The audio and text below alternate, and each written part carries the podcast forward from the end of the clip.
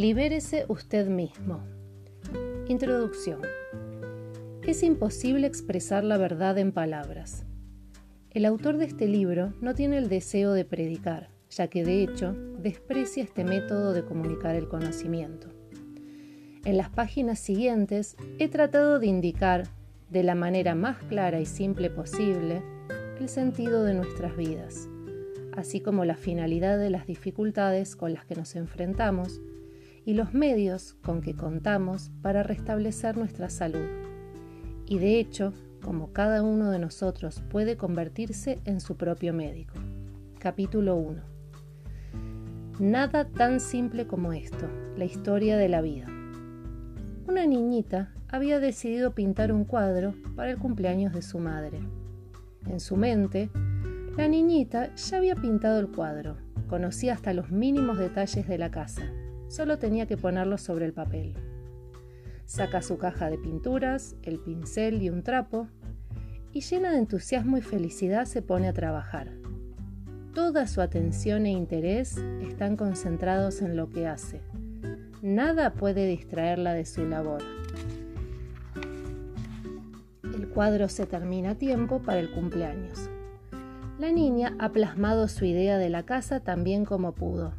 Es una obra de arte, ya que la ha pintado ella sola. Cada pincelada es un canto de amor hacia su madre.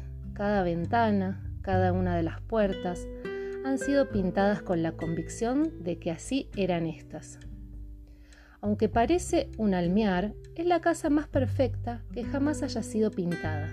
Es un éxito porque la pequeña artista ha puesto en la obra todo su corazón y su alma, todo su ser.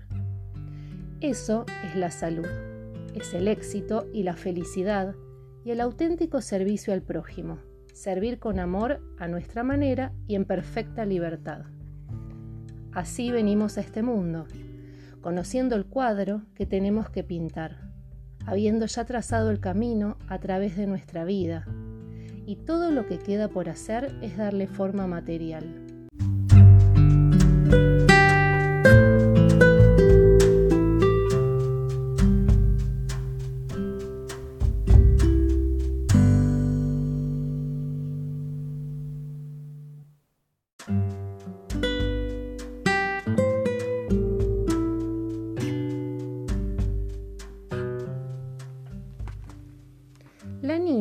Pinta febril y felizmente cuando de repente pasa alguien y le dice, ¿por qué no pintas una ventana aquí y una puerta allá? Y por supuesto el sendero del jardín debe ir por este lado. El resultado es que la niña perderá completo interés en su trabajo. Quizás siga pintando, pero ahora estará plasmando sobre el papel la idea de otra persona. Esto la enfadará, irritará, le hará infeliz, pero no se atreverá a rechazar las indicaciones. Quizá comience a odiar el cuadro, y es probable que lo haga añicos. En realidad, su reacción dependerá del tipo de personalidad que posea. Cuando el cuadro esté listo, es posible que se reconozca la casa, pero será un cuadro imperfecto y un fracaso, porque es la interpretación de los pensamientos de otro, no de la niña ya no sirve como regalo de cumpleaños, pues no será terminado a tiempo y la madre tendrá que esperar otro año para recibir el regalo. Así es la enfermedad, la reacción a la interferencia. Un fracaso e infelicidad transitoria se establecen en nuestras vidas cuando permitimos que otros se inmiscuyan en el sentido de nuestra vida, sembrando la duda, el miedo o la indiferencia. Así venimos a este mundo, conociendo el cuadro que tenemos que pintar, habiendo ya trazado el camino a través de nuestra vida, y todo lo que queda por hacer es darle forma material. Pasamos a través de alegrías e intereses, concentrando toda nuestra atención en el perfeccionamiento de ese cuadro y en nuestra propia capacidad para poner orden en nuestro pensamiento y objetivos en la vida externa de cualquier medio que hayamos escogido. Luego, si desde el principio ponemos en práctica nuestros ideales, nuestros propios deseos, con toda la fuerza que poseemos, no existirá el fracaso.